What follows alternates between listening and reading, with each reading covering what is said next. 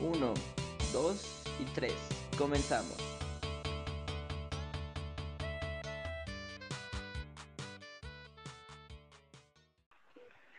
Bueno, pues comenzamos este capítulo con las características del milagro mexicano.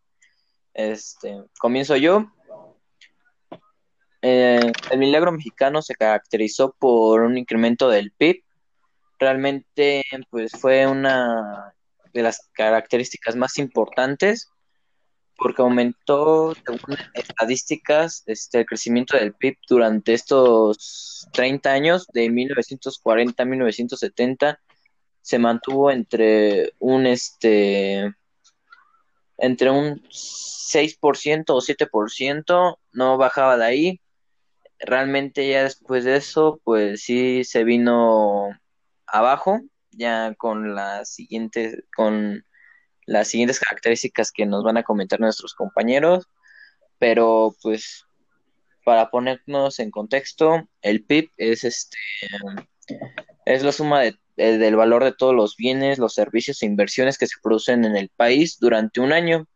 cuando se hacen estas sumas, obtienes el Producto Interno Bruto o el PIB. Eh, este es una forma de medir el crecimiento económico de un país, por eso se dice que Hubo, fue el milagro mexicano por este crecimiento del PIB del 7%, que realmente ha sido uno de los más altos en México y el único que ha tenido.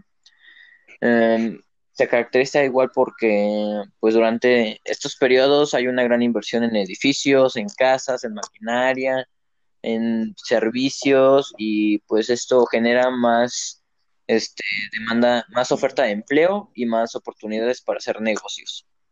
Esa es la primera característica económica más importante. Este, se preguntarán por qué. Pues realmente, como ya se había mencionado, esto es porque hubo una gran inversión. Otra característica fue una gran inversión de empresas extranjeras como de como internas. Este, nacionales. nacionales, este, las importaciones y exportaciones que había, mm, y la liberalización económica. Este igual fue un modelo económico que se basó en el libre mercado, que pues realmente consistía en que no se dejaban privatizar las empresas, lo cual ayudó a que subsistieran un gran número de empresas, lo cual nos los puedes comentar, Samuel. En el número de las empresas. Sí, por favor. Y bueno, ¿por qué? ¿Cuáles eran esas empresas y este, cuántas hubo, etcétera. Ah, claro que sí. Este, bueno, se llamaban empresas paraestatales. Este, estuvieron durante los años 1955 y 1970. Eh, para esto se crearon 166 nuevas entidades paraestatales para así llegar a un total de 272, este, tales como Pemex, la CFE, que es la Comisión Federal de Electricidad, este, siderurgia, eh, industrias intermediarias. Este, bueno, esta expansión fue posible gracias al crecimiento permanente que tuvo la inversión pública en organismos de este tipo a lo largo de este periodo y cuyo volumen creció hasta un 400%. Este, también se menciona mucho que hubo un apoyo a las empresas medianas y pequeñas.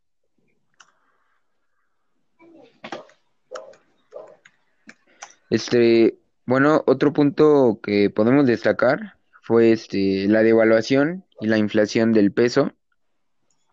Este, bueno, creo que para esto sería bueno que dijera los conceptos, ¿no? Sí, por favor. Ok, bueno, este, entonces la devaluación es la disminución o pérdida del valor nominal de una moneda corriente frente a la moneda internacional, que pues, ¿alguno de ustedes sabe cuál es la moneda internacional? No. o ponnos. Ah, El dólar. ¿cuál? El dólar podría ser. Exactamente. Es Ah, el dólar, órale. es la moneda internacional. Y bueno, por otro lado tenemos la inflación, que pues es un proceso económico, este, que es este ocasionado por el, por un desequilibrio existente entre la producción y demanda. Este, este mismo causa una subida continua de los precios de la mayor parte de los productos y servicios y a su vez una pérdida del valor de un dinero. O bueno, de el valor de una moneda, ¿no? Sí. Básicamente.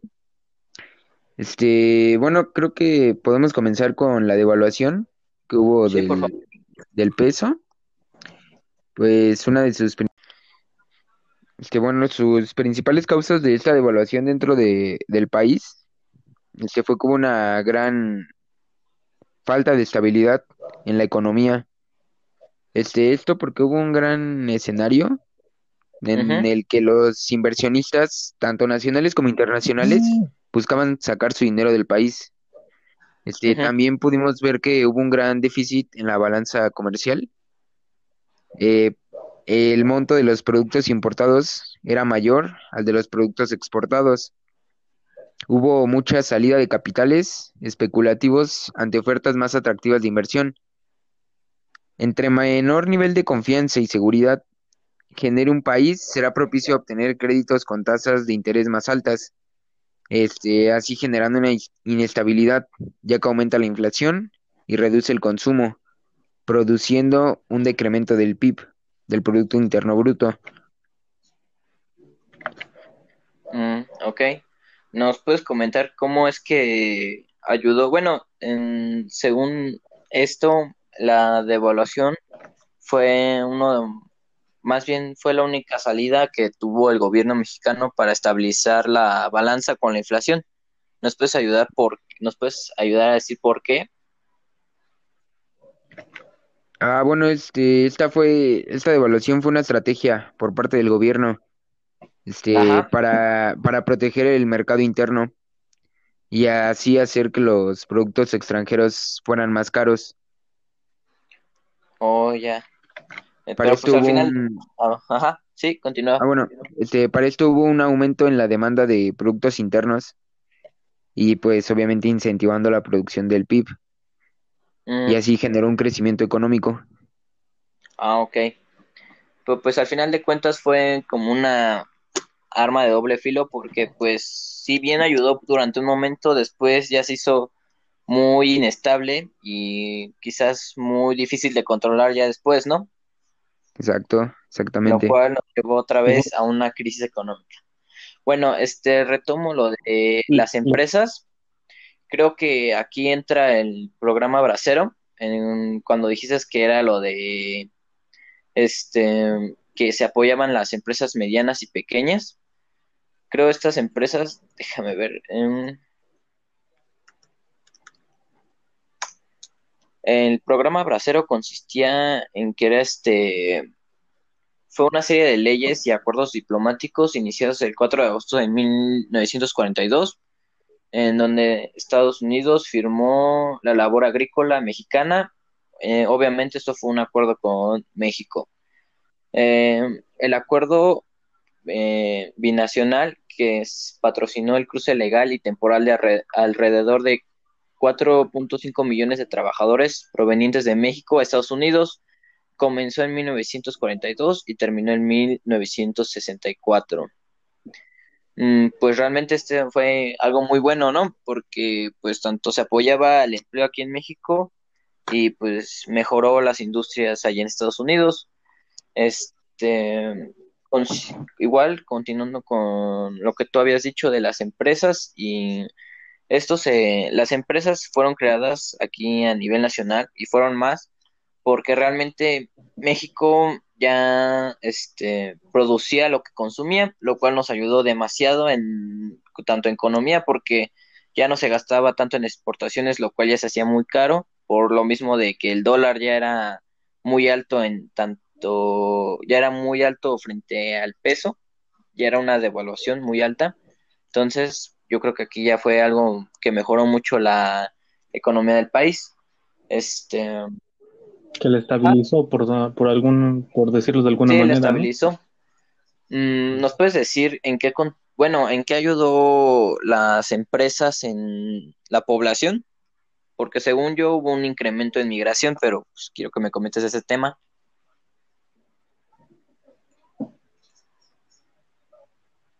Ah, pues sí, este, efectivamente hubo un incremento de, de la emigración. Este, esto debido a que hubo una gran industrialización dentro de, de México, este, por parte de, por parte del presidente. Este, y pudimos ver que se generó mayor cantidad de, de empleos, pero dentro de las ciudades. Y esto, pues, es lo que generó que la, que se abandonaran los lugares rurales para así emigrar a, a las ciudades.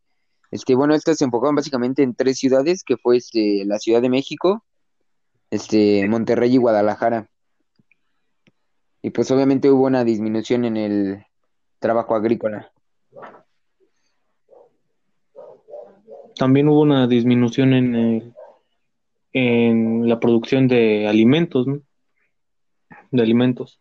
Sí, pues ya como no se tenía bien, este, ya no había gente tanto en el campo por lo mismo de que ya se les quitaba sus tierras o se, Simplemente las abandonaban. para tener un mejor salario, pues realmente sí fue, es- empezó a haber escasez de productos alimenticios, lo cual igual nos llevó a otro problema, que fue cuando el sector agropecuario y agrícola, pues realmente empezó a descender para convertirse finalmente en un sector obrero. Seguimos con, hubo proyectos de desarrollo económico, claro, este fue el, pro- el proyecto de desarrollo estabilizador en México. Este, a ver, este consistía en, fue un periodo en donde se caracterizó por un alto crecimiento de la producción, bajas tasas de inflación y una estabilidad en el tipo de cambio. Todo lo que Samuel y yo hemos comentado se debe a este plan eh, se comenzó a finales de la década de los 50 y concluyó finalmente en de los años 60. Mm, pues realmente aquí fue cuando yo creo que ya después de los 60 o a mediados finales ya empezaba México a ver los problemas que había tenido eh, pues tras no haber gobern bueno, no haber este, ¿cómo se llama? Mm, no haber tomado las decisiones correctas, no haber tomado este el camino correcto para continuar con este desarrollo estabilizador en México. Mm, creo sigue lo de... El crecimiento hacia afuera. eh, ¿qué nos puedes comentar de Joab? El crecimiento hacia afuera abarcó los años de 1946 a 1956, Ajá, con la presidencia de Manuel Ávila Camacho y Miguel Alemán Valdés, los cuales implementaron estrategias para el desarrollo de la economía en el sector primario, que es el que me has comentado, ya que existía una gran demanda de materia por parte de los países vecinos. A este modelo se le conoció como crecimiento sin desarrollo, ya que se produjo un aumento en el número de empresas, pero no existía la liberación económica. o sea que no había competencia, ¿no? No. Ok. Este, ¿nos puedes comentar el siguiente crecimiento? Esto dio O... Ah, no. No, ajá, me sí, falta comenta, perdón.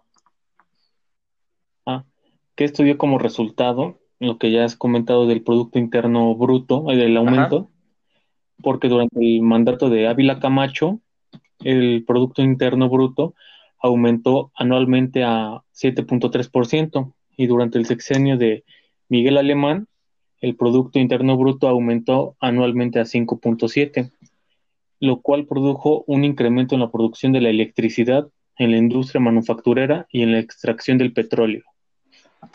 Mm, Pues sí, ¿no? Realmente todo esto del petróleo y de la industria que se empezó a, a producir más materia prima, realmente esto se, se llevó a cabo y fue, como ya lo habíamos mencionado en el capítulo anterior, gracias a la Segunda Guerra Mundial, porque realmente Estados Unidos, pues si bien no fue el perdedor, pero sí estaba mal en tanto producción, económicamente, y necesitaba mucha materia prima y mucho pe- petróleo, es ahí en donde entró México para apoyarlo y pues así fue un crecimiento.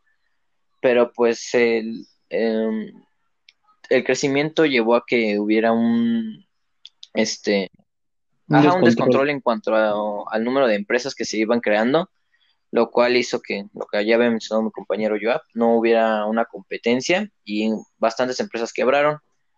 Mm, realmente esto igual fue otra característica dentro de esto, que es lo de que el gobierno mexicano en ese entonces apoyaba al, a las empresas en quiebra y este la, las ayudaba a que otra vez se volvieran a reorganizar, pero pues realmente en, algún, en algunos casos sí funcionó.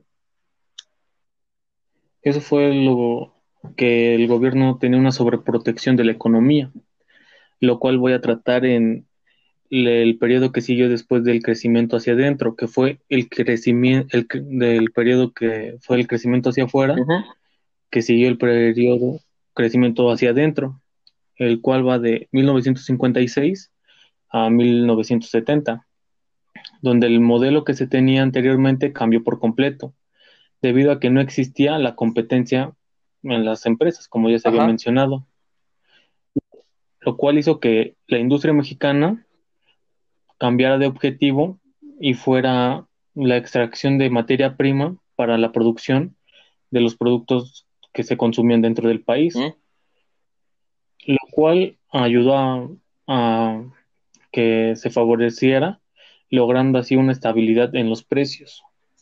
Ok, este, ¿es todo lo que nos puedes comentar o gustas comentar algo más? No, sería todo, sería lo más relevante a mi punto de vista.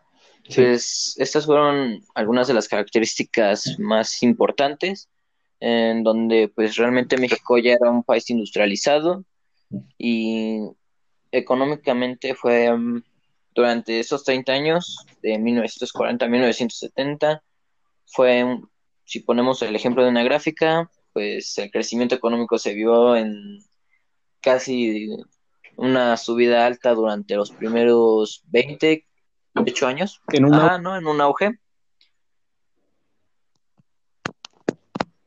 En donde pues la flecha, o sí, se vio elevada, pero finalmente volvió a caer y realmente pues cayó y se volvió a levantar y así fue hay un caos total porque hubo devaluación, este, inflación, pero con esto se vino un, alto PIB, y, pero realmente el gobierno mexicano no supo aprovechar esto.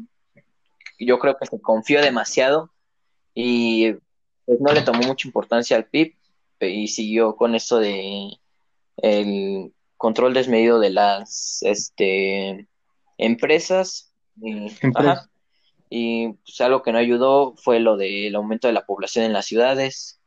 Pues realmente fue un efecto inverso porque al haber mucha gente en, concentrada en las ciudades, se fueron acabando los empleos en las empresas, por lo tanto hubo desempleo y finalmente pues crisis económica para un sector de clase media, el sector clase de clase media baja y baja, una pobreza que extrema que al día de hoy pues tal vez sigue incluso aumentado.